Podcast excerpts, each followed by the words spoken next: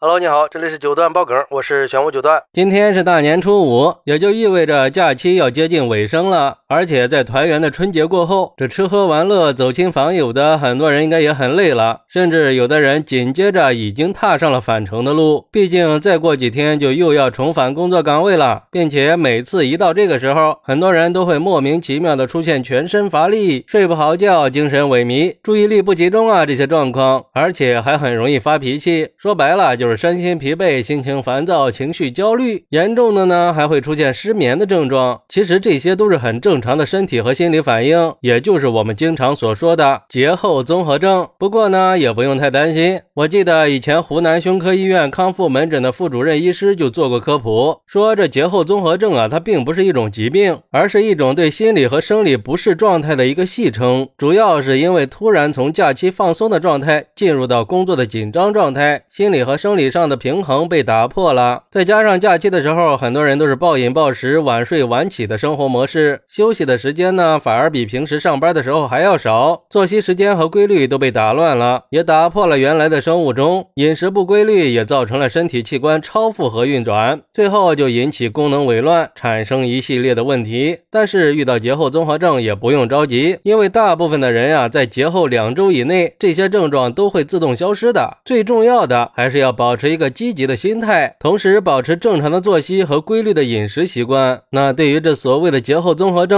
具体该怎么调整呢？有网友就给出了一些比较有效的收心指南。首先就是调整心理状态，因为过完节之后，很多人的心里呢很容易出现焦虑和抑郁情绪。这个时候就可以给自己做个心理暗示，强制提醒自己切换到工作模式。二呢就是适当的舒缓负面情绪，因为过节期间呀，人的状态比较慵懒，很少去做运动，新陈代谢也比较慢，而且这种状态会惯性的延长到回归工作以后，造成不能正常恢复到工作状态的现象。那这个时候，运动就是释放压力最有效的一种方式了。因为大脑在运动以后会产生内啡肽，内啡肽也被称作是快乐激素，它能够让人觉得愉快和满足，甚至可以让人排遣压力，还能促进去甲肾上腺素的分泌，这些都是可以减轻萎靡不振、思维迟缓、减缓郁闷和。紧张情绪的作用，比如说周末可以去爬爬山，亲近一下大自然，也可以去打打球、散散步，或者者是听歌、看电影都可以。总之就是要放松自己，调整状态，让自己集中精力，让自己可以积极的投入到工作。最后就是调整休息时间。刚才前边也提到过了，因为假期的时候比较容易熬夜，生活肯定是不规律的，这个时候就要合理的安排生活起居了，尽量的早睡早起。有条件的话，最好可以适当的午休一下。如果晚上实在睡不着，可以把睡觉的时间提前一些。睡前呢，也可以用热水泡个脚，有助于睡眠，让自己尽快的把生物钟给调整到健康状态。当然，还有医生说的饮食问题，毕竟过年期间很多人确实是饮食不规律的，大鱼大肉的基本上就没断过，营养也不全面。聚会的时候呢，也免不了会喝酒过度，这些都会加剧肠胃的负担。在假期快结束的时候呢，就应该调整一下饮食了，最好是遵循多样。性的饮食原则，尽可能的减少肉类的摄入，多吃一些绿色蔬菜，让自己的肠胃也好好的歇一一些。另一方面，咱们也不能忘了咱们自己的目标嘛，该收心就得收心，生活还得继续，我们也得继续要往前走，向前看嘛。我听说过这么一句话。说生活是灯，工作是油，想要灯亮，那就必须加油啊！所以还是赶紧试试上面这些方法，尽快的摆脱这节后综合症给我们带来的不良影响。当然，节假日过后也不要给自己太大压力，短时间里也可以不用开展强度过大的工作，可以循序渐进，先把必要的工作给做完，避免出现焦虑和抑郁情绪，也是为了后边可以更好的去投入到工作当中嘛。好，那你在节假日以后会不会有节后综合症呢？快来评论区分享一下吧！我在评论区等你。喜欢我的朋友可以点个订阅、加个关注、送个月票，也欢迎订阅收听我的新专辑《庆生新九段传奇》。我们下期再见，拜拜。